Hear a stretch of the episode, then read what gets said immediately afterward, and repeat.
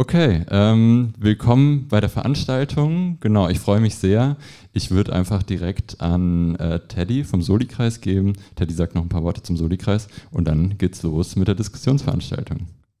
Herzlich willkommen an euch alle, auch im Namen des Soli-Kreises Justice for Mohammed, ähm, von dem ja auch diverse andere Leute heute noch hier sind, außer mir. Ich freue mich sehr, sehr, dass ihr alle da seid und dass ihr, liebe Gäste auf dem Podium, heute hier seid. Freue mich arg, dass wir in dieser Konstellation heute zusammen sind.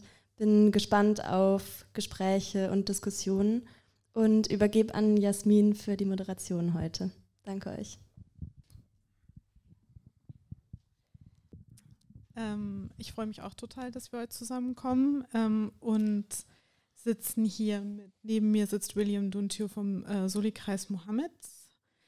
Äh, da äh, begrüße ich äh, Gamse Kubaschek vom Bündnistag der Solidarität Kein Schlussstrich und Ruby von der Initiative Tatort äh, Ports neben Gamse. Und wir möchten heute über das schwierige Spannungsverhältnis zwischen Recht und Gerechtigkeit sprechen. Das Podium bringt verschiedene Erfahrungen von Menschen zusammen, die versuchen oder versucht haben, in einem deutschen Gerichtssaal der Forderung nach Gerechtigkeit aus der Perspektive Betroffener von rassistischer und rechter Gewalt in einen Gerichtssaal einzubringen. Wir wollen uns heute die Zeit nehmen, um diese verschiedenen Erfahrungen und Geschichten zu hören und besser zu verstehen, warum die Anerkennung systemischer Diskriminierung und Gewalt innerhalb des deutschen Rechtssystems schwierig ist. Ich habe ähm, in der Vorbereitung ein bisschen noch mal was über die Geschichte ähm, der Nebenklage gelesen, fand es ganz interessant und dachte, ich sage noch fünf Sätze, weil ich davon ausgehe, dass es vielleicht auch für andere interessant ist. Es erschien vor kurzem ein Buch, das ich, vielen, das ich euch empfehlen kann, wenn ihr es noch nicht kennt. Das heißt, ähm, also zu 30 Jahre nach Solingen, äh, Solingen 30 Jahre nach dem Brandanschlag, Rassismus, extrem rechte Gewalt und die Narben eines, einer vernachlässigten Aufarbeitung Darin gibt es einen Text von Antonia von der Behrens ähm, darüber, was Strafverfahren für Betroffene, Angehörige und Überlebende bedeuten. Die Autorin weist darauf hin, dass es die Möglichkeit einer Nebenklage überhaupt erst seit Mitte der 80er Jahre gibt. Zuvor sah das Strafrecht in Deutschland keine Rechtsposition für Opfer vor. Im Rückblick auf das Oktoberfestattentat von 1980 wird deutlich, dass dieses vollständige Fehlen einer Rechtsposition der Betroffenen, insbesondere von rechter und rassistischer, antisemitischer, aber auch misogyner und sexueller Gewalt dazu führt, dass der Staat die Täterinnenperspektive und mithin die übliche Einzeltäterthesen institutionell unterstützt und damit mit, daran mitarbeitet, dass systemischer Gewalt keinen gesellschaftlicher Resonanzraum gegeben wird. Und die erste Anerkennung überhaupt einer Rechtsposition ähm, trat 1986 in Kraft und geht auf feministische Kämpfe gegen ähm, sexuelle und äh, misogyne Gewalt zurück. Inzwischen hat theoretisch ähm, eine weitgehende Gleichstellung der Nebenklage im Verfahren neben Angeklagten und Staatsanwaltschaft stattgefunden. Und es ist, ähm, ähm, wird als direkter, mh, als direkter Erfolg äh, der Kämpfe für Aufklärung und Gerechtigkeit im NSU-Komplex gewertet, sodass überhaupt ähm, so etwas wie die Zitat, also dass das, das im, im, in, dem, in dem Rechtssystem eine Zitat rassistische, fremdenfeindliche, antisemitische oder sonstige menschenverachtende Zitat Ende Gesinnung bei der Strafzumessung überhaupt zu beachten sei, sowie dass die Polizei die Dienstvorschrift erhalten hat, diese Motive bei der Ermittlungsarbeit zu prüfen. Das ist also die ganz jüngste überhaupt ähm, Entwicklung innerhalb des staatlichen Rechtssystems in der BRD. Das ist die Theorie, in der, die rechtliche Gleichstellung in der Theorie und die erfolgreiche Anerkennung systemischer Diskriminierung innerhalb des Rechts steht aber die Praxis von Ermittlungsbehörden und Gerichten entgegen und das wissen wir. Das heißt nicht, dass das ähm, in, der, in der Realität von ähm, Ermittlungsarbeit, Staatsanwaltschaft und Gerichten ähm, immer sozusagen zu Gerechtigkeit führen würde. Und es gibt zahlreiche Beispiele, ich nenne zwei, um vielleicht sie euch in Erinnerung zu rufen. Ähm, ähm, zum Beispiel der Freispruch des Mörders ähm, von äh, Walter Lübcke, Stefan E. im Fall des versuchten Mordes an Ahmed I. Der rassistische Mordversuch an Ahmed I. durch den Nazi Lübcke wurde gerichtlich nicht anerkannt. Und auch der Anschlag am ähm, Olympia-Einkaufszentrum in München 2016 als rassistisch, die Einstufung und Anerkennung als rassistisch ist nur auf den langen Kampf von Überlebenden und UnterstützerInnen ähm, zurückzuführen, die sich mit weiteren Initiativen vernetzt haben. Also beide Beispiele zeigen, dass es weiterhin nur durch den schmerzhaften Einsatz der Betroffenen und Überlebenden, UnterstützerInnen, zivilgesellschaftlichen Initiativen, Beratungsangeboten, dem persönlichen Einsatz von AnwältInnen und großem öffentlichen Druck möglich ist, dass rechte, rassistische und systemische Gewalt als solche vom Staat innerhalb des Rechtssystems anerkannt wird und innerhalb von Ermittlungsbehörden relevant wird. Das Recht riskiert also weiterhin, ein der Gerechtigkeit vollkommen zuwiderlaufendes Prinzip zu sein. Und genau, und deswegen sprechen wir heute. Ähm, Gamse, dein Vater ist 2006 in Dortmund vom NSU ermordet worden. Und jahrelang hat der Staat für euch verdächtigt, ähm, statt die wahren TäterInnen zu ermitteln. Der NSU-Komplex hat gezeigt, dass der rechte Terror ermöglicht wurde durch Staat, die Rolle des Verfassungsschutzes, die Ermittlungsbehörden und das ist vor allem durch eure Arbeit auch überhaupt verständlich geworden. Ähm, das Gericht, die Ermittlungsbehörden, teilweise die Landesregierung, die Untersuchungsausschüsse haben immer an der Theorie des Trios festgehalten und damit die Aufklärung verhindert. Bis heute sind viele Fragen offen.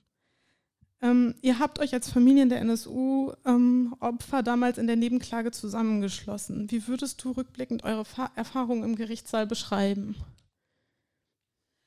Ja, also ich muss äh, zum einen sagen, wir sind ja auch in den Prozess gegangen, auch mit an, vielen anderen Familien mit voller Hoffnung, weil wir ähm, davor eine, ähm, ja, eine Gedenkveranstaltung ähm, hatten in Berlin, wo wir eingeladen wurden und äh, wo ich auch so, zum einen vielen Familien dort zum ersten Mal begegnet bin, das heißt kennengelernt habe, auch die Betroffenen aus der Kolbstraße äh, und ähm,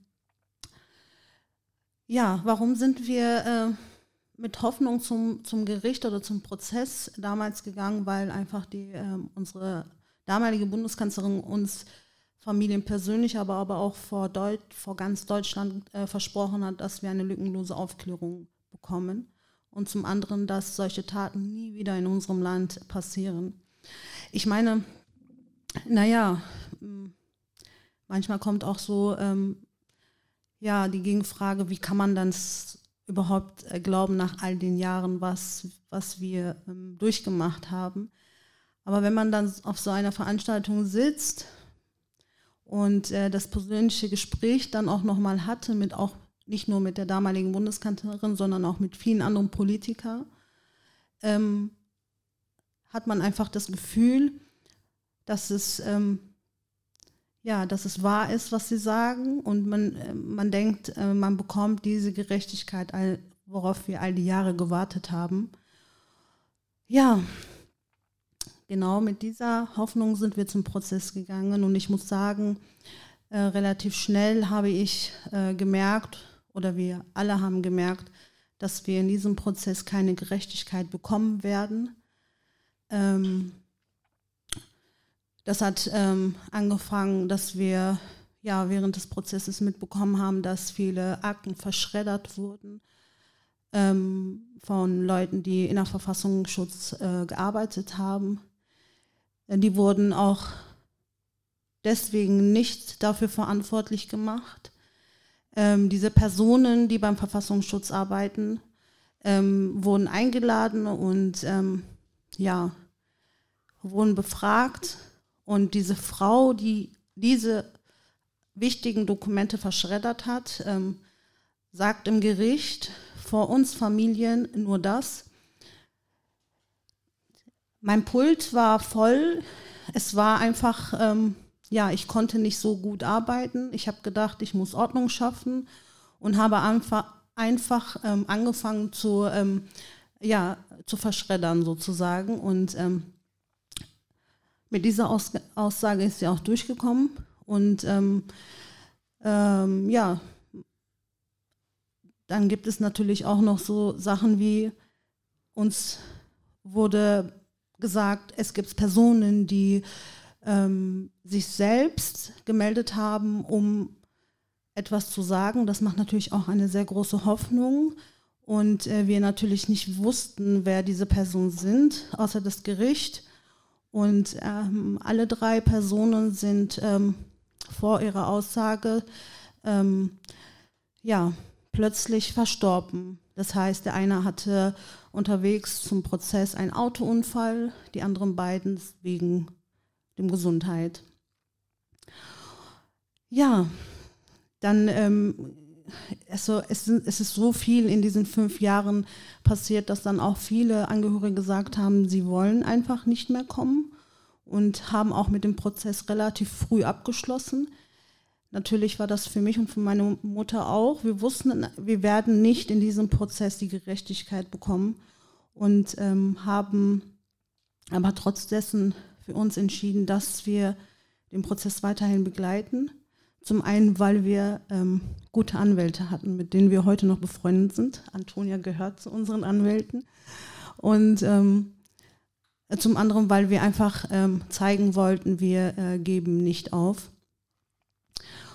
Und am Ende des Prozesses habe ich, ähm, was habe ich für mich mitgenommen? Natürlich ist es, war ein großer Erfolg, dass ähm, ja, die Gesellschaft, ich finde, ich, ich hatte immer das Gefühl, die Gesellschaft hat ähm, in dem fünf Jahren Prozess ähm, nicht nur die Augen geöffnet, die waren, glaube ich, schon immer auf, aber sie haben auch den Mund geöffnet und wir hatten eine sehr gro große und starke Unterstützung. Ähm, ja, das, was mich enttäuscht hat, ist, ähm, dass ich heute sagen kann, dass wir leider vor dem deutschen Gericht nicht gleich sind und dass die Nazis es immer besser haben als wir. Danke. Ähm, wie würdest du sagen, in, aus dieser Erfahrung heraus, ähm, ihr habt ja nicht aufgehört, für Gerechtigkeit zu kämpfen. Und deswegen finde ich das interessant, äh, wie, wie habt ihr denn dann daran angeschlossen, wenn klar ist, dass es im Gericht nicht zu erwarten ist, durch den Staat nicht zu erwarten ist? Wie, ähm, wie geht euer Kampf heute weiter? Wo, was ist dir wichtig auch da? Ja, natürlich ist das für uns, für meine Familie und für mich keine äh, leichte äh, Aufgabe, aber auch nicht leicht damit zu leben. Ähm, wir wollen natürlich Gerechtigkeit haben und haben unsere Forderungen.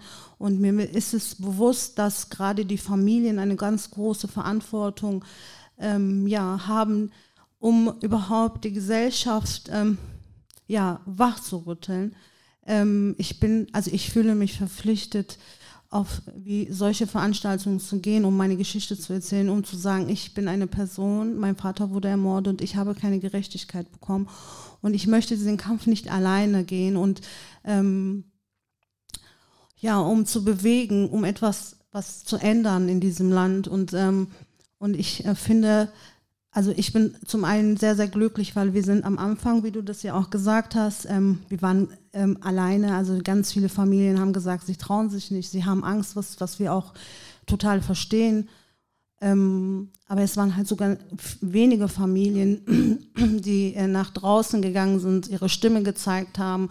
Und äh, wenn ich heute ähm, sehe, wie, wie groß wir geworden sind, also dass wir diese große ähm, Vernetzung haben, wo wir uns auch regelmäßig mit vielen anderen Familien treffen, um auszutauschen.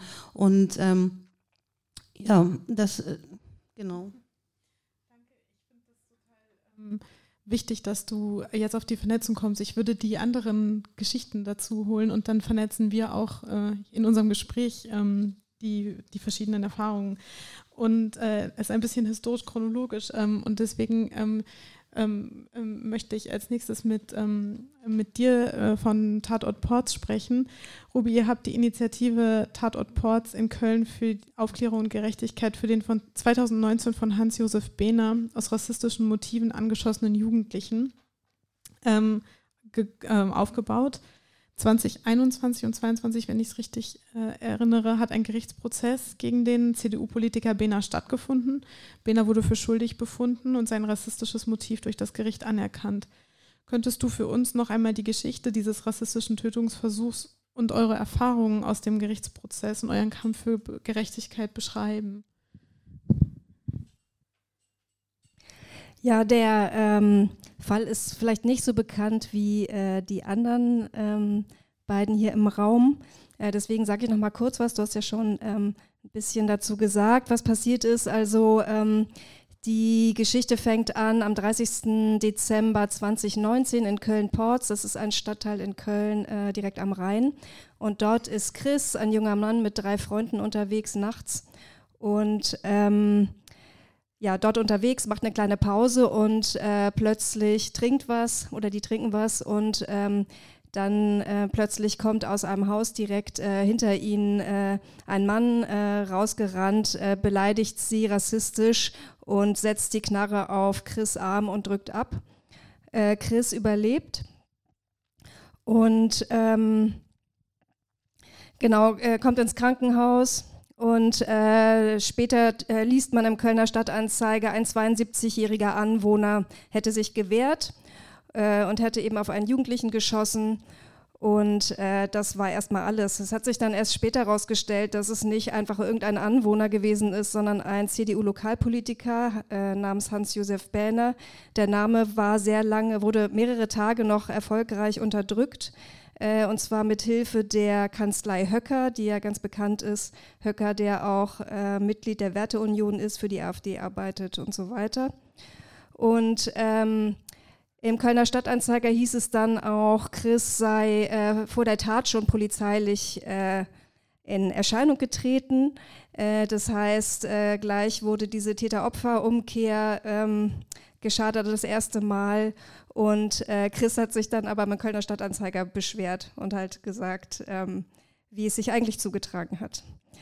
Ähm, genau, dann ähm, ähm wird auch äh, plötzlich, äh, das kommt dann später beim Prozess raus, ähm, ähm, wird beim WDR, ähm, kommt eine Sendung zutage und dort äh, werden rassistische Posts von äh, Banner äh, auf Facebook ähm, publiziert. Äh, und das heißt, später hieß es dann bei der Polizei, dann rappelte es in der Polizeiwache, weil plötzlich das Wort Rassismus ähm, auf den Tisch kam, was vorher eben bei den Ermittlungen gar keine Rolle gespielt hat. Ähm, genau, und ähm, dann verschleppte sich das alles so und äh, wir haben als äh, Tatort Ports, als Initiative die Stille nach dem Schuss uns gegründet, um äh, die Forderung äh, von Chris ähm, zu unterstützen. Und die Stille nach dem Schuss war auch deswegen wichtig, äh, sozusagen äh, dieser Name ist Programm, weil äh, danach tatsächlich nichts passiert ist. Also man las das so, dann hat halt, las man auch im Kölner Stadtanzeiger, das war ja so ein Lokalpolitiker und es passierte gar nichts. Also es gab auch gar keine Verurteilung, selbst die CDU hat dazu nichts gesagt, also die eigene Partei, so nichts, also auch nicht die Oppositionsparteien und so weiter. Und ähm, genau, und dann... Ähm, ja, äh, hieß es immer, ja, irgendwann würde so ein Prozess stattfinden, der wurde halt verschoben und verschoben. Äh, und das war für uns äh, in Köln dann die, äh, der Anlass, ähm, das äh, laut zum Thema zu machen und äh, zu sagen, hier, da ist jemand angeschossen worden, ein rassistischer Anschlag und da muss auch was passieren. Genau, und ähm, während des Prozesses ähm, haben wir das haben wir vielleicht Erfahrungen gemacht, die gar nicht äh, besonders außergewöhnlich sind. Aber ähm, nicht nur, ähm, wir konnten sehen oder mussten erleben, äh, dass die Täter-Opfer-Umkehr dort weiter fortgeführt wurde. Also es war nicht nur vor dem Prozess der Fall und den Ermittlungen, sondern auch im Gericht äh, war es so, dass Chris und seine Freunde, die dort ausgesagt haben, eigentlich das Gefühl hatten, immer stets selbst Angeklagte zu sein. Die sind nicht als Zeugen verhört worden, sondern als Angeklagte tatsächlich. Ähm, Behner wurde damals, als er festgenommen worden ist, zum Beispiel, ähm, wurde nicht in U-Haft gesteckt. Man müsste sich das mal vorstellen, wenn äh, die Situation andersherum gewesen wäre. Also ein junger ähm, Mann mit Migrationshintergrund äh, schießt auf einen CDU-Lokalpolitiker, was dann passiert wäre. Also die Ausgangssituation war natürlich komplett gedreht. Ähm, genau, er wurde ähm, Banner wurde dann vorher angerufen, bevor man äh, ihn abgeholt hat zu Hause und so. Also und konnte auch im Gericht durch mehrere unterschiedliche Versionen, wie die Tat wohl abgelaufen sein muss, auch immer wieder sagen, dass er eigentlich das Opfer ist. Und so ist es auch bis heute. Ähm, auch bei der Polizei ähm, konnte man feststellen, ähm, wie äh, dort gearbeitet wurde, wie sie das äh, Themen, ähm, das Thema Rassismus gar nicht äh, überhaupt untersucht haben. Das war nicht Gegenstand der Ermittlung. Da mussten die wirklich immer wieder darauf hingewiesen werden. Oder Chris musste das machen und seine Freunde. Ähm, und auch ähm, vor Gericht war eigentlich immer nur besonders wichtig, dass die Polizei wirklich alles vorschriftsmäßig gemacht hat. Äh, es gab überhaupt gar keine Reflexion davon, äh, was eigentlich da passiert ist. Genau, und ähm, letztendlich ähm, ist, äh, als der Prozess dann ähm, angefangen hat, äh, wurde Behner wegen äh, lebensgefährlicher Körperverletzung, Beleidigung und unerlaubten Waffenbesitz äh, angeklagt und dafür ist er dann später auch verurteilt worden zu 3,6 Jahren. Und ähm, genau, er hatte mehrere äh, unregistrierte Waffen zu Hause und jede Menge Munition und sowas. Genau. Und äh, was bei Chris besonders wichtig war, worum es ihm ging, war tatsächlich die Anerkennung dessen, was passiert ist, dass er geschädigt worden ist und dass Rassismus ein Motiv war. Vielen Dank. Ähm, du hast schon jetzt total viel ähm, darüber gesprochen, ähm, in welcher Weise das äh, komplizierte, auch ambivalente Erfahrungen gewesen sind, ähm, in dem sich im Gerichtssaal im Grunde die Gewaltverhältnisse reproduziert haben. Ähm, und jetzt sozusagen ähm, aus der Perspektive, ein bisschen ja auch retrograd ähm, und aus einer abolitionistischen Perspektive, wie würdest du eure Beteiligung am Gerichtsprozess ähm, reflektieren? Äh, was würdet ihr anders machen heute oder wo siehst du Widersprüche in eurer Arbeit? Ähm, für uns war es ähm, besonders wichtig, die Forderungen und Wünsche und Bedürfnisse der Betroffenen ähm, noch zu unterstützen und äh, laut zu machen.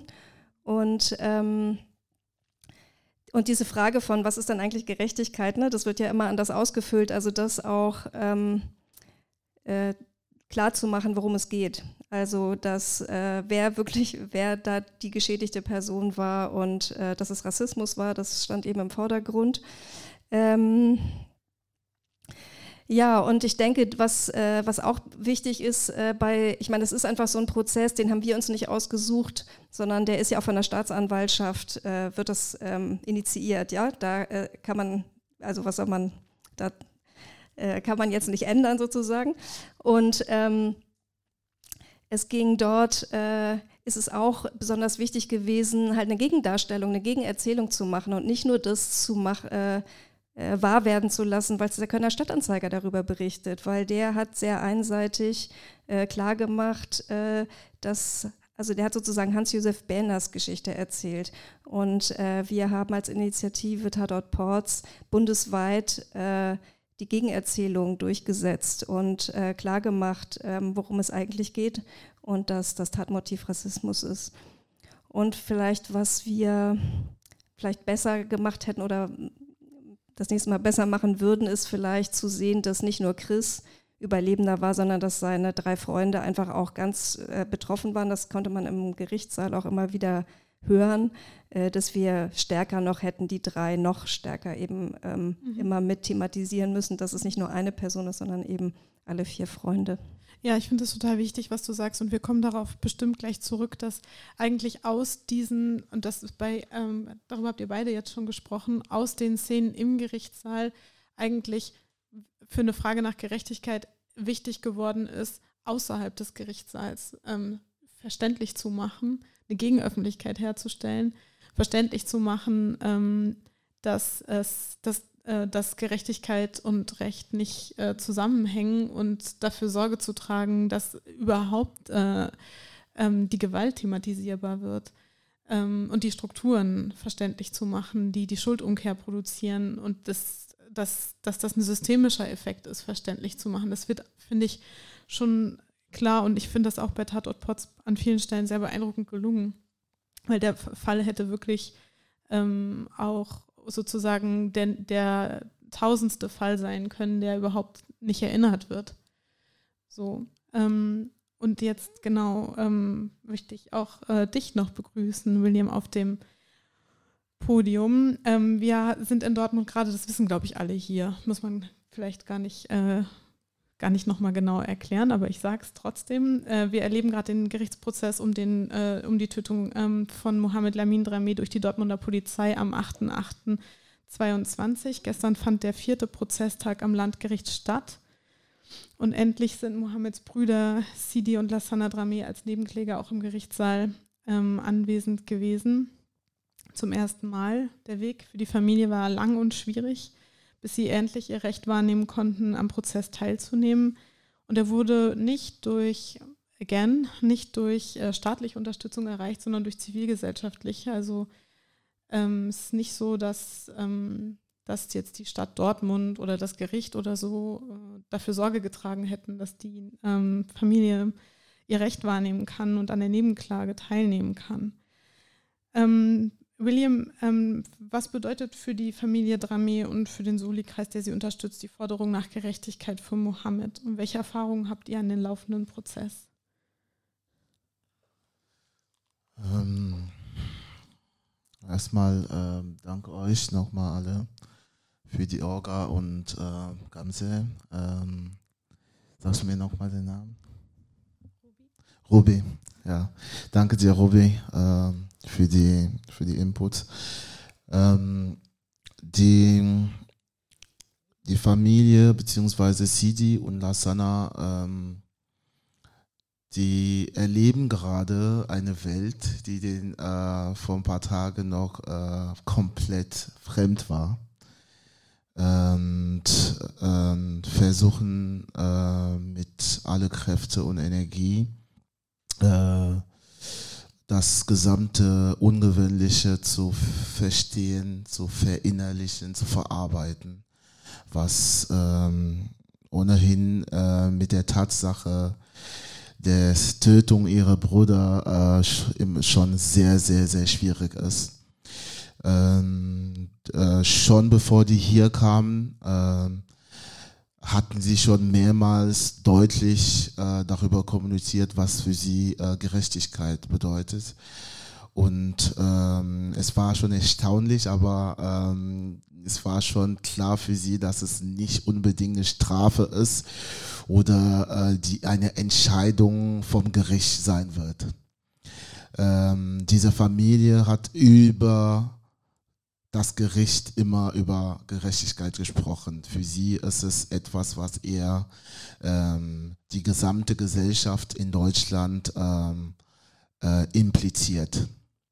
Was meine ich damit? Ähm, wenn ich den Vater oder Sidi nochmal zitieren kann, ähm, sie haben ähm, mir ähm, mal gesagt, äh, wenn schwarze Menschen in Deutschland ähm, eben so viel ähm, Schlimmes erleben, wie es euch als ihnen erzählt wird, oder so wie sie in einige Zeitungen und Fernsehbeiträge vom Senegal her schon auch gesehen haben, dann haben sie gewünscht, keine schwarze Person würde je wieder äh, das Schicksal von Mohammed erleben. Das ist ein Stück von Gerechtigkeit für sie.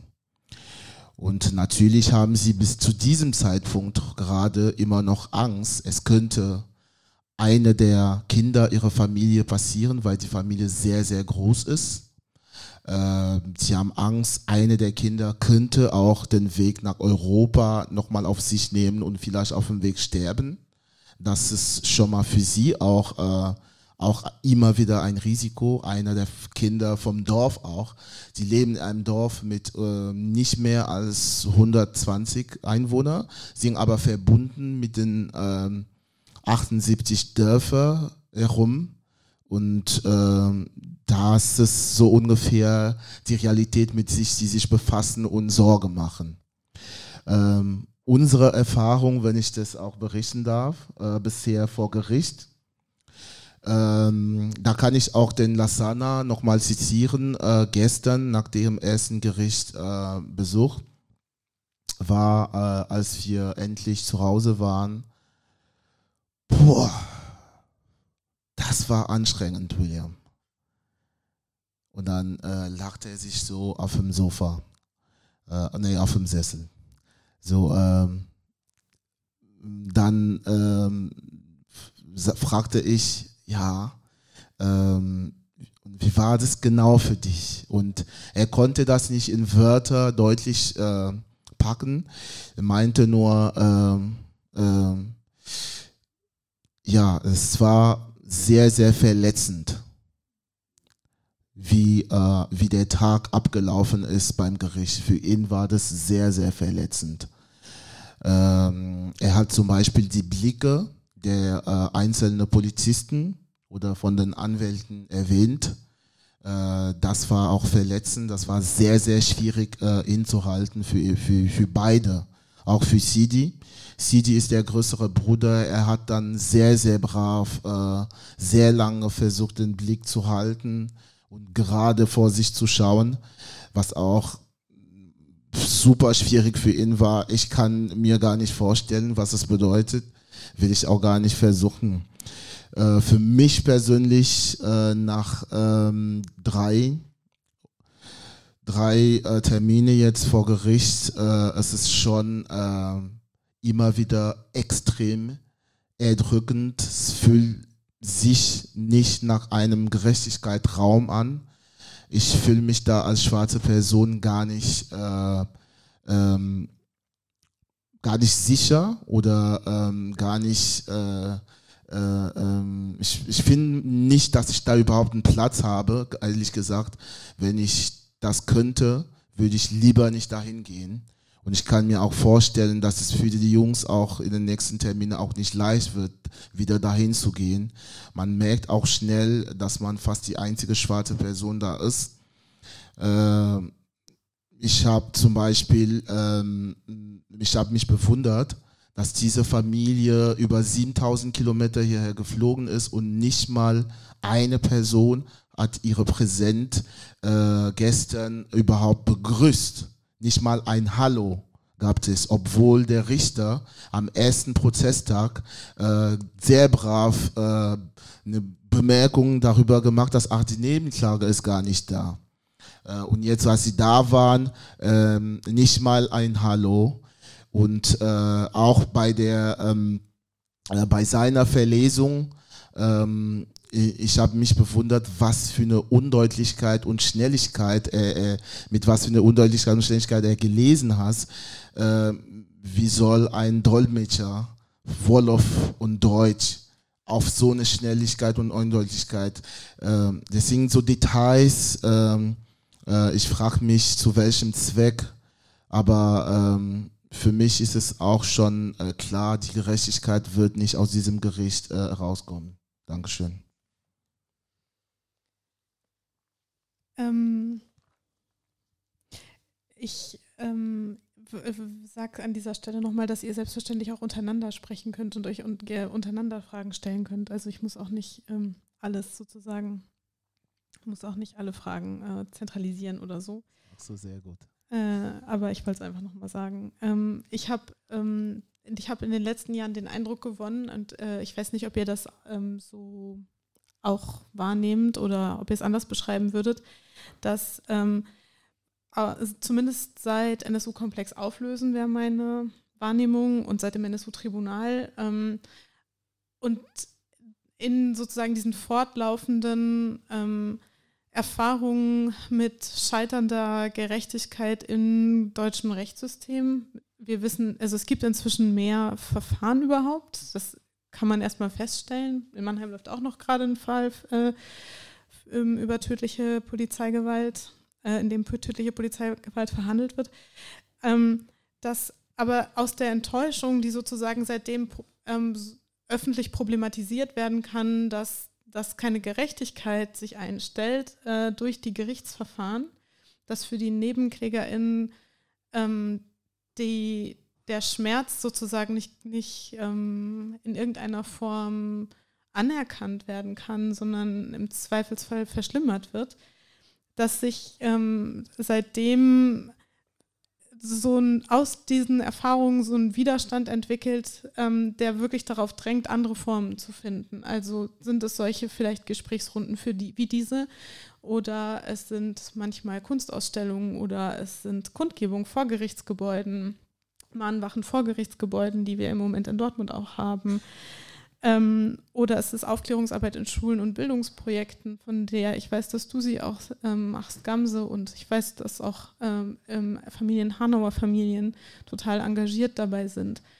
Und ich frage mich, ob man, ob das, ob ihr das so seht oder wie ihr das beschreiben würdet, dass aus diesem Scheitern des Staates für Gerechtigkeit zu sorgen, die, die sozusagen diese Formen gefunden werden müssen, um an anderer Stelle den Kampf zu führen und den Widerstand zu leisten dagegen. Und dass das ähm, meinem Eindruck nach vor allem gelingt, wenn, wenn es gelingt, dass sich ähm, so wie hier auf eine bestimmte Weise ähm, äh, Vernetzung und Solidarisierung ergeben zwischen Personen, die betroffen sind oder die das unterstützen.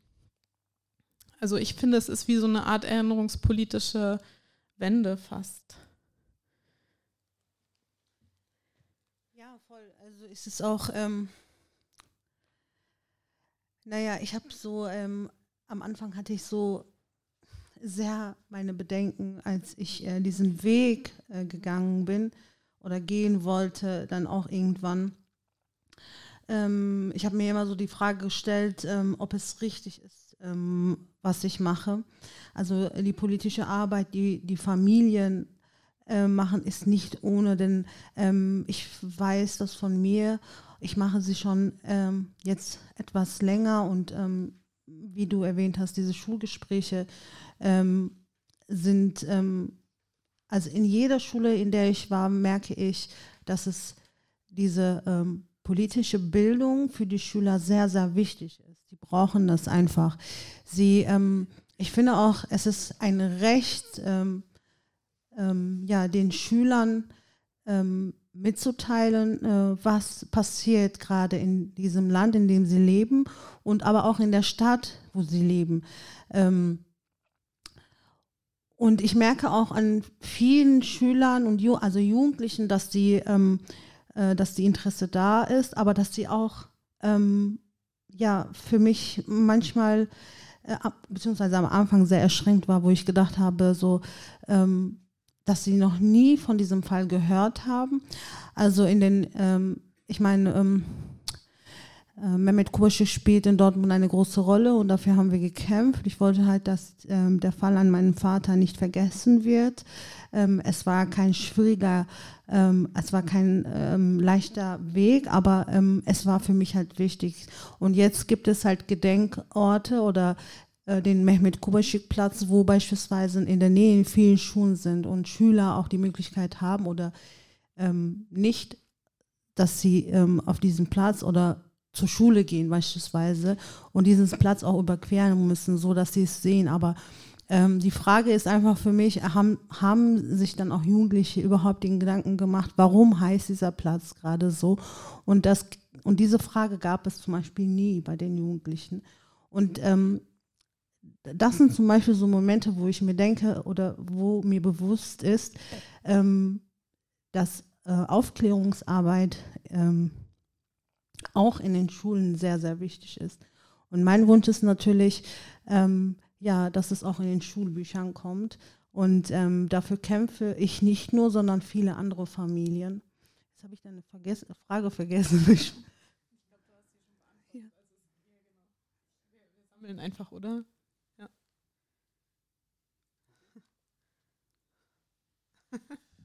ähm, also, ich finde, dass erstmal äh, betroffene Menschen eine Art auch Last und Verantwortung mit sich tragen. Ähm, diese Last ist einfach die äh, Menschen, die Schmerzen kennen und die es auf gar keinen Fall andere Menschen wünschen. Ähm, ich glaube, diese Arbeit, die zum Beispiel du, Gamse, machst, ähm, ist in gewissem Alter bei Kindern manchmal äh, nicht eben präsent, weil es einfach dieses Ewei, dieses Wachsamkeit überhaupt nie gab, weder zu Hause noch in der Schule von irgendeinem ein Mensch darüber, wie ist deine Stadt, äh, was sind die Hüten, was sind die Akzente deiner Stadt. Äh, das sind eben ähm, äh, sehr wichtige Elemente, Werten, Geschichten, die äh, eben in andere Kulturen jeden Abend rum um das Feuer schon weitergegeben werden, aber hier nicht. Also man redet ja nicht beim Abendessen mit Kindern hier darüber, was an der Straße 100 Meter passiert ist. Man will denen das eigentlich eher enthalten. Das ist einer der Probleme hier. Und äh, eigentlich finde ich es nicht fair gegenüber Betroffenen, dass, ähm, dass äh, ähm, wir als Rassismus und äh, Polizeigewalt Opfer immer wieder diejenigen sind, die eben nochmal die Verarbeitung, die, die, die, die, die, die, die Arbeit daran äh, leisten müssen, um darüber zu informieren und darüber zu, zu, ähm, zu bilden. Es ist okay, wenn wir das machen, wenn wir da, äh, wenn wir da die fühlen, die Energie dafür zu haben, aber eigentlich sollte das nicht unsere Hauptverantwortung sein. Ich denke, heutzutage hätte eigentlich die gesamte Stadtbildungsinstitution äh, der Stadt Dortmund hätten eigentlich alle hinter der Familie Kobati stehen sollen und die bei alle Mittel, mit alle Mittel begleiten sollen und denen sagen, hey, komm, lass uns diese Bücher zusammenschreiben, lass uns dies und jene machen. Das ist das, was wir bedauern immer in dem System und das ist das, was fehlt. Und wir werden dann gezwungen, aus eigenen Mitteln, aus eigener Kraft und Energie Sachen ähm, aus Kosten unserer Familien, unser eigenes Leid zu machen. Uns fehlt die Zeit, uns fehlt die Energie oft für sowas, auch für solche Veranstaltungen. Aber wir fühlen uns einfach verantwortlich dafür, das zu machen. Weil wir eben wissen, wie bedeutend das ist, wir eben wissen, ähm, was für eine Tragbarkeit das auch ähm, oder, oder wie, wie lebenswichtig äh, das für eine einzelne Person sein könnte. Weil wir eben wissen, es, ist, es sollte nicht mehr ein Leben gehen, bevor wir äh, äh, reagieren, sondern wir müssen agieren, bevor es noch weitere Leben so genommen werden. Weil wir jeden Tag nämlich auch hier in unserer Stadt leiden so viele Menschen, nur weil sie Ahmed, Mohammed, Mamadou heißen. Es kann nicht sein. Und wir sollten nicht immer diejenigen sein, die diese Last tragen eigentlich. Das ist meine Meinung dazu. Ja, dank, äh, danke, dass du ähm, äh, das ist super wichtig, dass du nochmal jetzt unterstrichen hast, dass das natürlich ambivalent ist. Ne? Also man kann sagen, das ist eine ähm, total, keine Ahnung, beeindruckende Leistung, dass wir überhaupt ähm, Stimmen wahrnehmen können, er Erfahrungen hören können aber es heißt auch, dass das äh, Leiden produziert, weil, weil sozusagen, weil du sagst, äh, wir müssen immer und immer wieder sozusagen aus der Erfahrung heraus sprechen.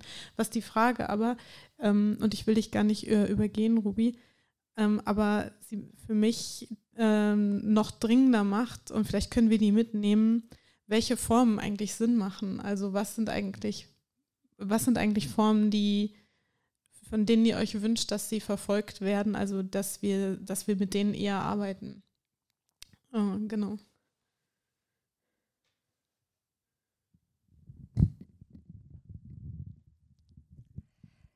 Ähm, das ist ja eine Frage, die eher an Betroffene und Unterbliebene geht.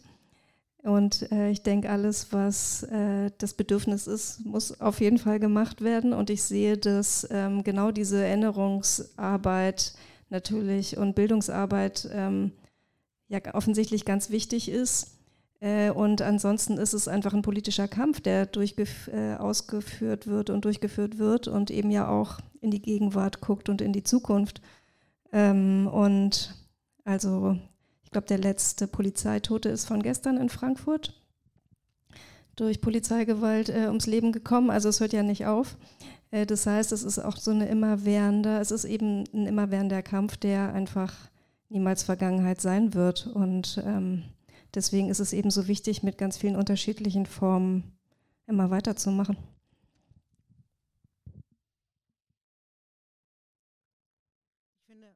Also es ist für mich eine sehr, sehr schwierige Frage, muss ich zugeben. Denn ähm, wie ich gerade erzählt habe, ist, ähm, ist es nicht nur unsere Aufgabe, ähm, ähm, ja, Erinnerungsarbeit ähm, in Veranstaltungen wie in Schulen zu machen, sondern auch wir haben die große Verantwortung, ähm, das heißt betroffene Familien und ähm, dementsprechend deren Initiativen ähm, uns bemerkbar zu machen. Wir übernehmen sogar die äh, Aufgabe des Staates und des Landes. Äh, das sieht äh, so aus, dass wir dafür kämpfen müssen, dass ähm, ähm man für diese Menschen einen Gedenktag organisiert. Also ja, mittlerweile ist das so, dass ähm, einmal im Jahr in Berlin alle Betroffene, Angehörige eingeladen werden. Äh, ja, zu der offiziellen äh, Gedenkveranstaltung, ähm, aber die kam nicht von den Verantwortlichen, die eigentlich dafür gesorgt hätten müssen, sondern wir haben dafür gekämpft und ähm, äh, das sind zum Beispiel solche Sachen oder so eine Frage, die kann ich nicht beantworten, denn ich und viele andere Familien, ähm, mit denen ich Kontakt habe, äh, kämpfen für, für solche Erinnerungsarbeiten, die uns wichtig sind. Und ähm, ich habe auch nicht jetzt in den Jahren ähm, gemerkt, dass ähm, wir ähm, oder der, die Staat oder der, das Land, in dem wir leben, mal selber zu uns kommt und sagt, so, wir haben da jetzt ne, was vor und ähm, ähm, wir wollen nicht, dass diese Taten vergessen werden und wir ähm, möchten ähm, was verändern in unserem Land, sondern das sind tatsächlich die Familien, die Angehörigen und die Betroffenen, die dafür kämpfen. Ja, für mich ist es auch eine sehr schwierige Frage, ähm, wenn man ähm, die politische Landschaft Deutschland betrachtet, ähm, verliert man eigentlich eher mehr Hoffnung nach äh, Lösungsmöglichkeiten von eben diesen Menschen, die ähm, an der Stelle äh, stehen mit der nötigen Macht und äh, Entscheidungskraft ähm, für diese Lösungsmöglichkeiten. Ähm, es wird ja groß geschrieben, Deutschland ist eine Demokratie. Wenn für mich, wenn ich davon ausgehe, dass es eine richtige Demokratie ist, dann sollte jeder Mensch, jeder Mensch ähm, bei Polizeigewalt äh, genauso die, die gleiche Unterstützung von irgendeiner Institution bekommen, so wie ein Polizist auch Unterstützung bekommt von der Polizeigewerkschaft. Warum werden diese Opfer so allein gelassen? Warum müssen sie jede Art Hilfe selbst organisieren? Das ist schon mal die erste riesige Ungerechtigkeit. Daher trauen sich auch der Großteil der Opfer Rassismus und Polizeigewalt und Islamfeindlichkeit und so weiter, trauen sich die meisten Opfer nicht mal zu klagen.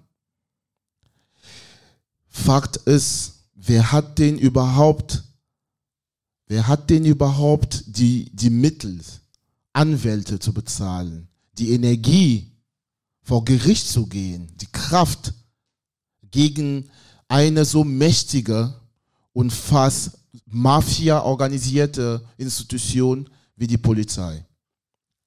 Sehr wenige Menschen, kaum Menschen haben eine solche Kraft und solche Verbindung. Ich muss sagen, äh, wenn ich die Geschichte von Mohammed betrachte, ich wiederhole das immer wieder. Wir können sehr dankbar sehr dankbar auf die Solidarität sein, die wir bisher bekommen haben. Ohne die hätten wir nichts, nada machen können. Es geht nicht. Daher ist die Solidarität der Menschen in diesem Land bisher das Einzige, worauf wir uns beruhen können.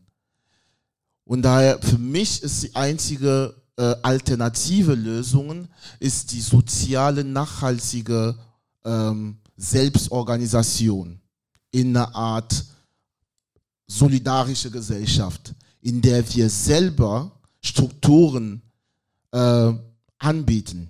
Natürlich klingt das sehr idyllisch, weil wie sollen wir diese Strukturen finanzieren? Ihr wisst ja, ihr kennt das auch, ihr seid alle hier politisch engagiert. Irgendwann mal sagt auch jeder Mensch, ja, die Lohn Lohnarbeit ruft. Wir müssen auch alle Miete und Versicherung bezahlen und alles. Ja. Allerdings, äh, da ist ein Aspekt, woran es sehr viel oft scheitert. Wie können unsere Strukturen nachhaltig getragen werden? Da scheitern wir sehr oft, weil wir dann am Endeffekt manchmal immer wieder auf die Topfgelder vom Staat angewiesen sind, die dann auch, wie wir letztens bemerkt haben, sehr schnell äh, zumachen, sobald sie merken, es geht an bestimmte Initiativen und Organisationen. Weil wir eben die auf die Kekse gehen, sorry. also, wie können wir eben eigene Strukturen so aufbauen, dass wir uns selber tragen können, dass wir sogar auch ähm, wirklich beruflich, finanziell in diese Strukturen weiterkommen können? Das ist die richtige Frage.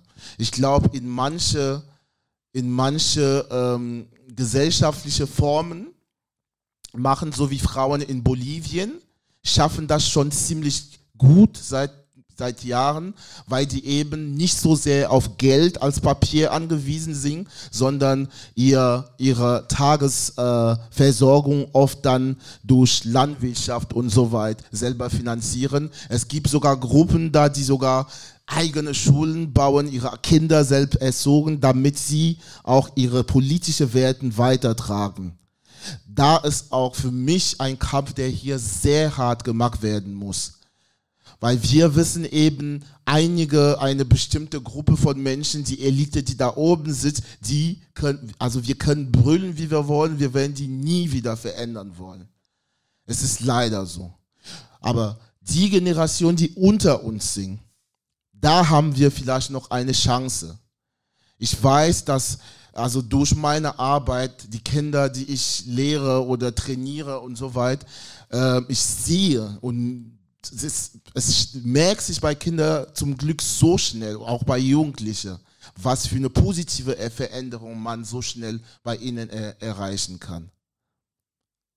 Nur die Frage ist für uns jetzt gerade, wie können wir auf dieses Niveau, in dem System, so wie es jetzt ist, eine gerechte und nachhaltige alternative äh, Gesellschaft aufbauen, es ist halt sehr, sehr schwierig zu beantworten. Ähm, ich finde, du hast einen ganz wichtigen Punkt adressiert, weil ähm, über den in meiner Wahrnehmung ähm, manchmal, über den manchmal zu schnell weggegangen wird, in, jedenfalls in meiner Erfahrung äh, weil wir sprechen ganz oft und sinnvollerweise über Solidarisierung, aber nicht so sehr über Institutionen.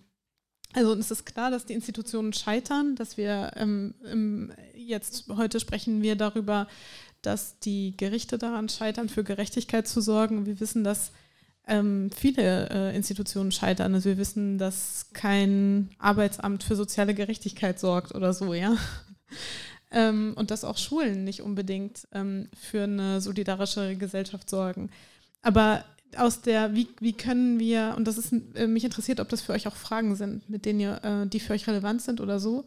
Ähm, wie kann aus dem zivilgesellschaftlichen sozusagen Bemühen und den Kämpfen, die von Einzelpersonen, die sich zusammenschließen, geführt werden, von Familien, von ähm, Angehörigen, von Unterstützenden, ähm, wie können daraus Institutionen aufgebaut werden? Das heißt also Strukturen, die tragen, äh, die über die, den, ähm, die Kraft und Erschöpfung und die begrenzten Kräfte einer einzelnen Person äh, und ihren direkten Nächsten hinaus sozusagen auch ähm, Ressourcen stellen für Nachkommende und die auch, ähm, genau, auch versorgen.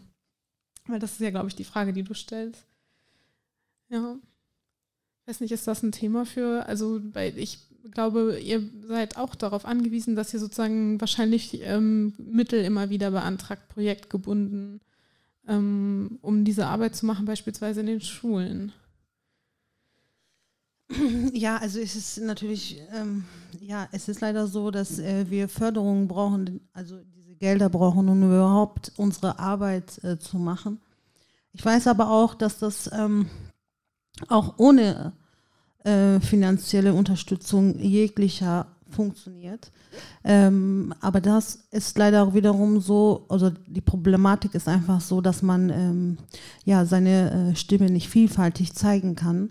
Und ähm, deswegen ist das, ähm, glaube ich, auch so, dass viele Initiativen auf diese Fördergelder oder diese Förderung überhaupt zugreifen, äh, um überhaupt etwas äh, ja, zu, zu verändern.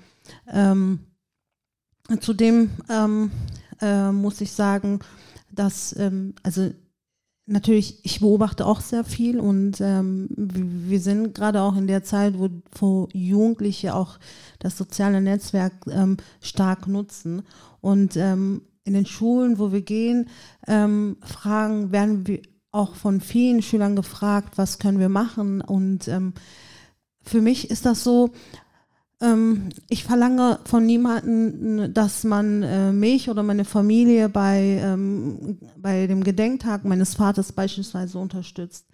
Ähm, ich kann es total nachvollziehen, dass man nicht kommen kann, aus persönlichen Gründen, ähm, weil es zu weit entfernt ist. Ähm, aber eins kann man machen, sich selber zu organisieren. Das heißt, ähm, ich sage immer den Schülern, wenn ihr nicht kommen könnt, Vielleicht seid ihr nicht hier in Dortmund oder ähm, äh, warum auch immer.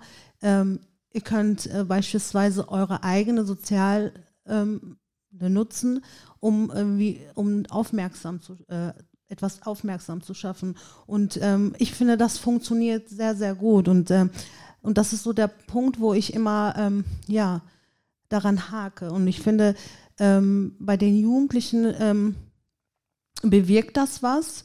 Und ich habe beispielsweise letztes Jahr gespürt, dass ähm, viele Jugendliche ähm, den Gedenktag meines Vaters gepostet haben. Und ähm, das sind zum Beispiel so ähm, Sachen, was mich äh, sehr glücklich macht und wo ich auch für mich sage, ähm, es, es ist so wichtig, diese, die Bildungsarbeit in den Schulen überhaupt ist ähm, sehr wichtig, weil ähm, es gibt mir natürlich die Möglichkeit, meine Stimme zu zeigen und ich mache äh, oder wir gemeinsam machen den Jugendlichen klar, dass ähm, sie auch ähm, ja, zum, zum Teil Verantwortung haben, um äh, diese Fälle nicht vergessen, in Vergessenheit zu geraten und äh, denen auch bewusst zu machen, es kann euch heute allen treffen. Und ähm, und das bewirkt äh, vieles. Und deswegen sind ähm, Gespräche vor allem mit den Jugendlichen, weil Williams auch darauf ähm, hingegangen ist, gerade ähm, vielleicht können es die Nächsten verändern. Und äh, auch das glaube ich. Also ich finde, ähm, wir Betroffene, Angehörige und die Initiative sind verpflichtet, ähm, den, den Jugend von heute die Wahrheit zu sagen. Die haben das Recht zu erfahren, was in diesem Land passiert ist, ähm, damit sie einfach äh, das auf sich nehmen können und ähm, somit das Recht haben, auch das ähm, ja, einfach mitzugestalten. Ja, danke. Ich äh, sehe das auch so ähm, in der Arbeit, die ich mache. Ich habe gerade angefangen, darüber nachzudenken. ähm, ich habe mir ging eine Frage durch den Kopf. Ähm, und äh, ich sage aber jetzt schon mal aus Erfahrung, dass wir uns auch total freuen aus Fragen aus dem Publikum. Und ich sage das, weil ich weiß, dass manchmal das Publikum ein bisschen Zeit braucht, um sich auf die Möglichkeit einzustellen. ähm, genau, also ihr seid total herzlich ein, äh, eingeladen, auch Fragen zu stellen oder Anmerkungen zu machen. Ähm, mir ist eine Frage durch den Kopf gegangen heute noch ähm, und ich, äh, mich interessiert, ob die für euch eine Relevanz hat oder nicht. Ähm, gibt auch im Kontext der Gerichtsprozesse, um die wir, über die wir sprechen, ähm, ist da, gibt es für euch ein, eine Forderung nach Reparationen in irgendeiner Form? Ist das ein Thema oder und was wäre das überhaupt? Ich würde jetzt gerade mal für Chris antworten, weil äh, das tatsächlich gerade ganz äh, aktuell ist für den äh, Fall jetzt in Köln, ähm, dass Chris Entschädigung klagt, also die, er verklagt Bähne auf Entschädigung für den Schuss und die Verletzungen, also die körperlichen Verletzungen und die psychischen Verletzungen. Und ähm, dieser Zivilprozess, der steht jetzt gerade an. Deswegen erwähne ich das. Und ähm, dafür ist es ja auch erstmal erforderlich, also für diese ganzen bürokratischen Vorgänge ist es halt auch erstmal erforderlich, dass es eben so einen Strafprozess gibt und ein Urteil gibt und so. Und ähm, das wird vielleicht öfters geht das so ein bisschen in den Hintergrund, ähm, wenn man sagt, okay, ein Gericht kann keine Gerechtigkeit herstellen und so, und das wissen wir. Äh, und trotzdem gibt es eben diese ähm, Forderungen nach so ganz ähm, materiellen Dingen auch, die ähm, über diese Gerichte laufen und es derzeit gibt es keine Alternative dazu, die in Anspruch nehmen zu müssen, ja.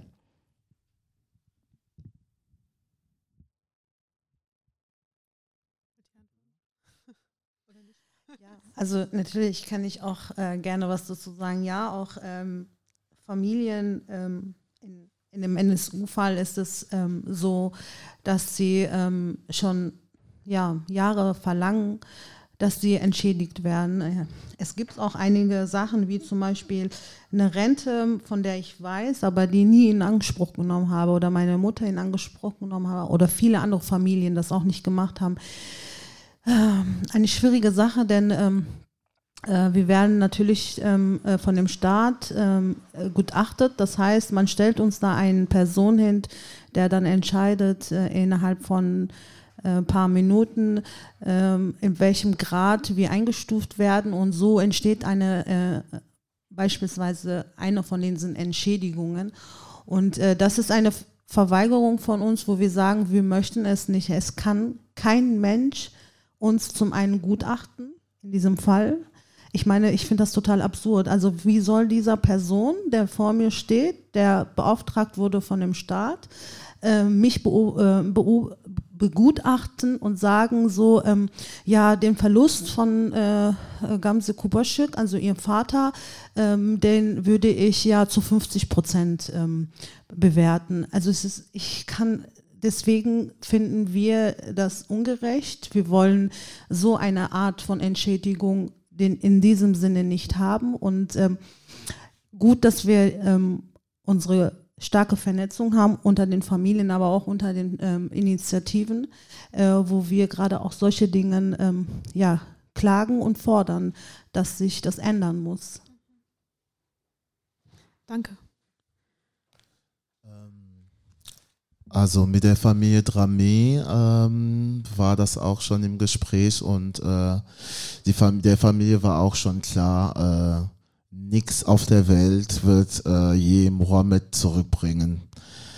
Und ähm, Herr Professor Feltes hatte ähm, eine Zivilklage als äh, eine symbolische, wichtige Klage äh, den äh, erklärt, den aber auch klar geteilt, dass es auch meistens dabei gar nicht um Geld geht, weil man das, also es kommt daraus meistens ähm, ähm, sehr, sehr respektlosen Summen auch, muss man sagen. Ähm, er erklärte zum Beispiel, dass eine Person äh, dann äh, fordert, je nachdem, wie lange der Leid an der Person ging. Das heißt, eine Person, die den Staat klagt auf Zivilrecht, würde dann ähm, eine entsprechende Summe nur äh, beantragen können, wenn die Person sehr lange gelitten hat. Und in dem Fall Mohammed, der ähm, äh, zu ihrer Angaben nur äh, ein, zwei Stunden gelitten hat, äh, wäre das eigentlich eine ähm, armlose ähm, Summe. Ähm, nichtsdestotrotz ähm, ist die Empfehlung auch von Feltes, dass äh, diese Zivilklage trotzdem durchgeführt wird, Ähm, ist noch nicht entschieden. Wir werden äh, das nochmal in Überlegung ziehen, wenn, ähm, wenn das äh, Strafprozess jetzt zu Ende kommt. Ähm, ist für, ich weiß gar nicht, ob das so kalt ist, was ihr erzählt, oder ob es hier im Raum so kalt ist, aber ich friere so sehr. Okay, kannst du sie zumachen? Das wäre. Ah ja, okay. Kann irgendjemand anders die Tür zumachen? Ähm, ich du, äh, lass dich sofort fragen, ähm, spielt für die Familie Dramé ähm, Reparation in einer anderen Weise eine Rolle? Also gibt es noch ein an, gibt es das oder nicht? Also es ich ähm, ja. Also, äh, ich erkläre mal, was die Familie zum Beispiel letztens noch äh, ähm, so sehr sehr äh, äh, nicht psychologisch, sondern in, in deren äh, Weltbild ein bisschen äh, geschildert haben. Äh, für sie zum Beispiel, da wo die herkommen, äh, in Kaulach, ist jedes Wesen in der Natur sehr wichtig. Jedes Wesen. Pflanzen, Bäume, Tiere und alles. Die sind hier angekommen und haben bemerkt, äh, ach, selbst Katzen haben Ausweise hier. Man muss sie impfen und so weit. Und, und, und Lassana war so, what? Wirklich?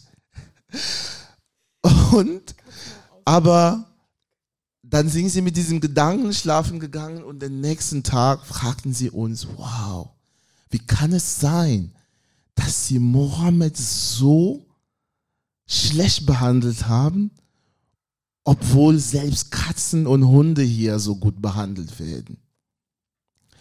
Das ist das ein bisschen diese, dieser soziophilosophische Gedanken, den sie dann bekommen haben. Für sie war es auch, vor allem der Vater hatte das ausgedruckt, ähm, sein Wunsch war nämlich, dass äh, die Brüder von Mohammed äh, irgendwie äh, der, den Traum von Mohammed erleben. Äh, beziehungsweise Mohammed äh, ist ja ein Fußballverrückter gewesen, BVB-Fan, wollte unbedingt nach Deutschland kommen, wollte unbedingt hier eine Ausbildung abschließen, arbeiten oder Fußball spielen. Äh, sein Bruder ist, spielt auch super gerne Fußball, also beide sogar. Und der Vater dachte, der deutsche Stadt könnte diese Brüder helfen, den Traum von einem verlorenen Bruder zu erleben. Das ist die, äh, die, die, der Gedanken von Reparation, den der Vater hatte. Und äh, wir müssen denen das leider ein bisschen äh, abnehmen, dieser Traum. Leider. Es gibt eine Frage aus dem Publikum.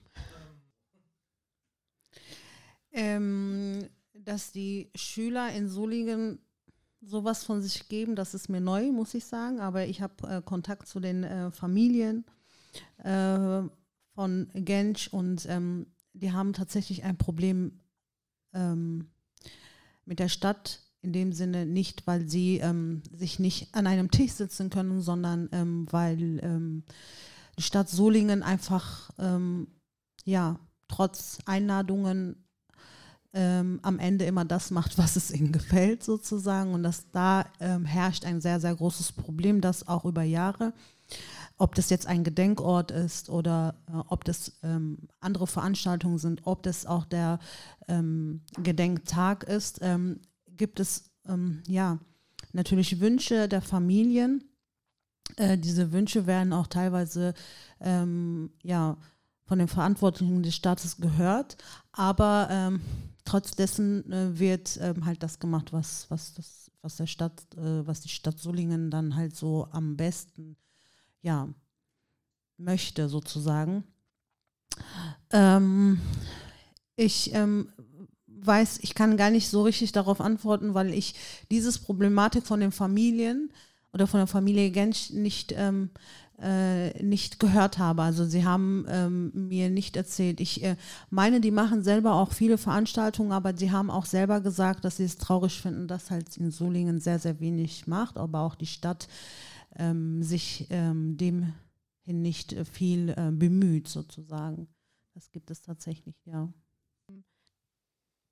Mm, ja, während des Prozesses äh, selbst haben wir gar nicht so viel Zeit gehabt, äh, uns so tiefergehend mit diesen Fragen von, äh, wie kann Gerechtigkeit hergestellt werden im Gericht und ob überhaupt, äh, hatten wir eben gar nicht so viel Zeit, uns damit zu beschäftigen, weil wir, wie das jetzt auch äh, bei dem Prozess hier in Dortmund ist und so, natürlich mit so einer Prozessbegleitung, mit einer kritischen Prozessbegleitung, die Arbeit ist halt auch total wichtig und die ist aber auch sehr äh, abendfüllend oder tagfüllend und so. Äh, und wir haben uns dann erst später äh, intensiver mit diesen Fragen auseinandergesetzt, beziehungsweise tun das immer noch. Und ähm, genau, und ähm, also wir sind äh, immer wieder im Gespräch äh, mit verschiedenen Initiativen und Personen genau um diese Fragen, ähm, was ähm, eigentlich für Menschengerechtigkeit heißt. Ähm, und was Anerkennung bedeutet und wie sich das im Laufe der Zeit verändert. Also weil wir auch immer feststellen, dass äh, wenn man vielleicht frisch ähm, äh, jetzt in so einen Prozess geht, vielleicht eine andere Vorstellung davon hat, was man erreichen kann vielleicht und Hoffnungen hat, die sich im Laufe, des, im Laufe der Zeit eben auch verändern können und äh, auch enttäuschend sein können. Und äh, dass es eben total wichtig ist, äh, ähm, Menschen im Hintergrund zu haben und äh, solidarische Menschen und Verbindungen und so zu haben, ähm, um dort das zu finden, was man eigentlich sucht und einen Austausch zu haben und einen Halt. Und äh, diese Frage nach, ähm, ja, was kann ein Gericht überhaupt leisten, dass das natürlich äh, sozusagen sehr verkürzte Frage ist, weil das Gericht ist ja nicht nur das Gericht, sondern es gehört ja viel mehr dazu. Also das ganze Strafsystem, ähm, was überhaupt bestraft wird, äh, was gedacht wird, was damit erreicht werden kann. Diese Fragen, ob, äh, wenn jetzt Hans-Josef Berner ist ja tatsächlich äh, in Gefängnis gerade. Ähm, also das ist natürlich auch, wer wird schon davon ausgehen, dass er danach äh, geläutert sozusagen aus dem Knast wieder rauskommt. Äh, der, der immer noch leugnet und der immer noch sagt, äh, also immer unterschiedlichste Versionen wieder präsentiert, äh, warum er eigentlich das Opfer ist. Ähm, und andererseits natürlich ähm, ein äh, institutioneller Rassismus, äh, der sich im Gericht und in allen Institutionen befindet. Wie können wir glauben, dass äh, diese Institutionen Gerechtigkeit herstellen können? Und äh, dann ist natürlich die Frage, die eben auch schon aufgerufen wurde, was äh, brauchen wir dann aber stattdessen dazu? Und das ist natürlich auch eine ganz schwierige Frage, die wir ja auch, äh, glaube ich, in unterschiedlichen Kontexten immer wieder bearbeiten ähm, und uns fragen, wie kann alternative Aufarbeitung und Gerechtigkeitsherstellung äh, aussehen? Und äh, was gehört dazu alles und wie schwierig ist das auch? Also ich sage jetzt nur das Stichwort Transformative Justice. Und ich glaube, dass alleine so Konfliktlösungen, äh, Konfliktbearbeitung äh, in Gemeinschaften ja sehr viel, ähm, sehr schwierig sind. Äh, wir sind es nicht, gut, wir sind es nicht so sehr gewohnt. Das ist alles ein harter Lernprozess. Es gibt sehr viele Misserfolge und so weiter. Also es ist alles natürlich äußerst schwierig. Äh, und dann ähm, leben wir eben in dieser Welt, wo es auch darum geht, ähm, ganz materielle Entschädigungen kriegen zu müssen, um überhaupt zu überleben und so. Also es ist natürlich alles äh, äußerst widersprüchlich. Äh, und ich denke, dass ähm, das eben total gut ist, sich da ganz viel mit auseinanderzusetzen und ganz viel äh, drüber zu sprechen, um überhaupt weiterzukommen und auch ähm, vielleicht abzuklopfen, okay, was erhoffen wir uns, äh, wenn wir in solche Institutionen reingehen, wie eben in diese Gerichtsprozesse und wie können wir Leute unterstützen, die äh, vielleicht gerade das erste Mal so einen Gerichtssaal betreten. Und äh, glücklicherweise gibt es das hier in äh, Dortmund jetzt mit dem ähm, Soli-Kreis und äh, diese ganzen Initiativen, die eben total wichtig sind, äh, auch ähm, genau in diesem Austausch, äh, von dem ja auch schon die Rede war, dass dass es einfach jetzt so viel Raum gibt ähm, und Möglichkeiten, dass äh, verschiedene Initiativen bundesweit und international sich eben austauschen, genau über diese Fragen. Und ähm, genau, das ist so das, worüber wir uns jetzt gerade auch in dieser äh, Initiative Tatort Ports eben mit, gerne mit euch austauschen und mit ganz vielen anderen austauschen und daran so weiter vor uns hin äh, forschen. Ähm, ja, ich wollte nochmal ähm, eine kurze Analyse mit euch teilen. Vielleicht äh, sagt ihr auch vielleicht, was ihr darüber hält. Für mich ähm, entwickelt sich die, äh, ja, die sogenannten westlichen ähm, Gesellschaften, Modellen seit frühesten äh, Zeit der Kolonisation eher in so eine Art autoritären Demokratien, wo es, wo Demokratie äh, fett geschrieben wird und äh, aber sehr in ähm, ziemlich äh, einsichtlicher ähm, autoritären Arten geführt werden. Was meine ich damit? Äh, also mich äh, stört es sehr, wenn ich im Gericht hier reinkomme oder in andere Institutionen, Gebäuden, äh, dass äh, die Menschen, die dort singen und arbeiten, äh, sich ähm, immer so benehmen, als ob denen alles dort in dem Gebäude nun herum gehört.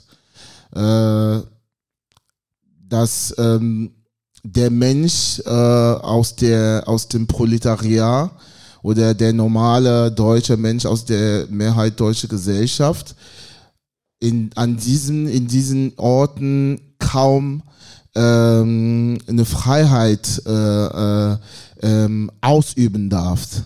Äh, man, man bekommt immer gesagt, hier singt die Regel und so weit, obwohl Mensch als ähm, Teil des Volkes, weil Demokratie ist ja die Ausübung eines ähm, äh, bestimmte Gesetze oder Regel, die des Volks überhaupt eigentlich gestimmt hat. Aber wer hat gestimmt? Äh, ähm, keiner hat gestimmt, so wie sie uns jetzt im, vor Gericht behandeln. Wir haben das nicht gestimmt. Die haben uns auch gar nicht gefragt. Eben. Man könnte bei so einem Prozess wie den äh, von, von, von Mohamed Lamin Dramé auch äh, die, die, die Gesellschaft in Dortmund fragen. Es wurde nicht gemacht. Nur äh, uns wird gesagt, es ist so. Und was folgen wir, was für Regeln folgen da? Wir folgen bestimmte Regeln, die eine elitäre Gruppe, eine kleine Gruppe vor 100 oder 200 Jahren äh, äh, selbst entschieden hat. Das ist die Tatsache. Wenn zum Beispiel Ali äh, die, dieser, dieses Dilemma vom äh, Geldtopfer für Initiative erwähnt, ähm, es ist, es ist, es ist schon äh, erstaunlich, dass es, dass es so stört, so viele stört. Äh, dass es so ein Störfaktor ist. Warum? Weil dieses Geld eigentlich nicht das Geld der, Pol der kommen aus, nicht aus der Tasche von der SPD oder von der Polizei oder von der CDU. Nein, das Geld kommt aus der Tasche von den Bürgern Deutschland und Bürgerinnen Deutschland, die dafür äh, von morgen bis abend schuften. Aber ähm, es wird dann, äh, zum ich habe in Projekte für BAMF zum Beispiel gearbeitet und äh, es wurde oft dann klar gemacht, hey, äh, wir, wir wollen keine äh, Projekte, die so äh, intensiv äh, das Thema Rassismus bearbeiten. Äh, ähm, aber wurde ich gefragt? Nein. Äh, obwohl ich auch Steuer bezahle. Äh, wer, wer würde gefragt? Fragt der BAMF überhaupt die Mehrheit deutsche Gesellschaft, ob sie das überhaupt, was mit dem, diesem Geld gemacht wird? Nein. Fragt das Ministerium für, äh, für Bildung hier, Wann haben Sie das letzte Mal ge ge gefragt, wie, in welche Richtung die Bildung hier in diesem Land gerichtet werden sollte? Wann gab es ein Referendum, äh, Referendum äh, drüber? Weiß ich nicht. Äh, nur ähm, ist, ist, es, ist, es ist so, dass äh, die, die, dieses ganze System, so wie es jetzt, äh, so wie es jetzt wirklich regiert und äh, gerichtet wird, einfach keine Fenster erlauben will für eine freie Meinung. Und das ist die Wahrheit. Eine freie Meinung wird immer mehr sensiert und äh, kriminalisiert.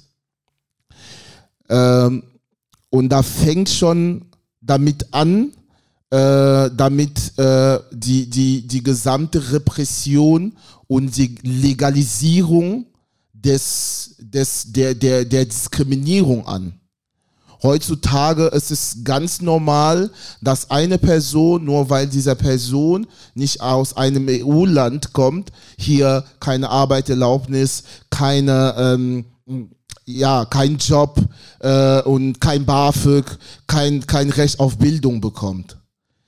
Und äh, wenn dieser Person überhaupt dann irgendwann mal an der Münsterstraße steht oder seinen Kiosk aufmacht, dann wird dieser Person sofort kriminalisiert. Machst du ein kleines Geschäft auf, dann wirst du ähm, sofort, ohne dass dich jemanden kennst, äh, dann wirst du ähm, dann wirst du äh, schon äh, äh, vermutet als eine Person, die nur dieser Laden hast, weil du mit Kriminellen arbeitet.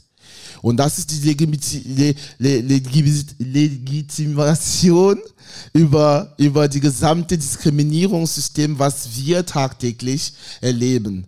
Die Schüsse, die Menschen wie Mohammed, äh, äh, woran Mohammed erlitten ist, sind nur das Ende der Kette von, von der gesamten Diskriminierung, die dieser Mensch erlebt. Und das ist die Wahrheit. Wenn wir zum Beispiel hier äh, als Menschen, die eine alternative Gesellschaft äh, äh, ähm, suchen oder für eine alternative Gesellschaft arbeiten, wenn wir eine Chance haben wollen, dann müssen wir grundsätzlich dieses System verändern, indem wir entweder an eigene Strukturen, auch vor allem politische Strukturen aufbauen und so großziehen, dass sie auch sehr, sehr mächtig werden. Sonst geht es nicht, ein mächtiges System ohne eigene Macht zu, äh, zu schüttern oder zu verändern. Das geht nicht. Einzelne Personen werden immer wieder meiner Meinung nach, meiner bescheidenen Meinung nach, eher so eine Reaktion zeigen, eine Wut zeigen und so weiter. Aber dieser Wut wird grundsätzlich das System nie wirklich verändern, wie eine, eine tief organisierte und prägende, mächtige eigene Struktur oder Ana und damit meine ich wirklich eine drastische Ana das ist für mich meiner Meinung nach die einzige Art und Weise, das System, in der wir leben, richtig zu verändern. Ähm, und damit ähm, komme ich zu Ende. Ähm, es ist lustig, zu lesen, wie die französische Re Revolution hier in Geschichtenbücher äh, geprägt wird. Oder in den USA zum Beispiel die, ähm, äh, die, die wie, wie hieß das nochmal auf Englisch? Also ihre Unabhängigkeitskampf dort in den USA. Diese Kämpfe, die sind nur durch erreicht worden. Und äh, äh, und, und, und manchmal muss man sich auch Gedanken darüber machen, wie äh, legitim oder keine Ahnung, wie äh, ja, wie legitim ist überhaupt dieses System, in der wir jetzt leben. Danke. Ich antworte und antworte nicht, äh, indem ich auf eine Veranstaltung morgen Abend hinweise, ähm, die von ähm, dem Bündnistag der Solidarität ähm, mit dir, Gamse, du bist, glaube ich, auch dabei, dem Soli-Kreis Mohammed und der neu entstehenden Initiative Hugia Ali. Äh, morgen um 18 Uhr in, bei Train of Hope in der Münsterstraße 54 stattfindet. Und ihr seid total herzlich dorthin eingeladen, ähm, zu kommen, eure Freundinnen mitzubringen, um die Geschichte von Hugia Ali zu hören, der ähm, in Mülheim ähm, Gut, danke. äh, äh, genau, okay. In, ich habe eine Geschichte verwechselt, Entschuldigung.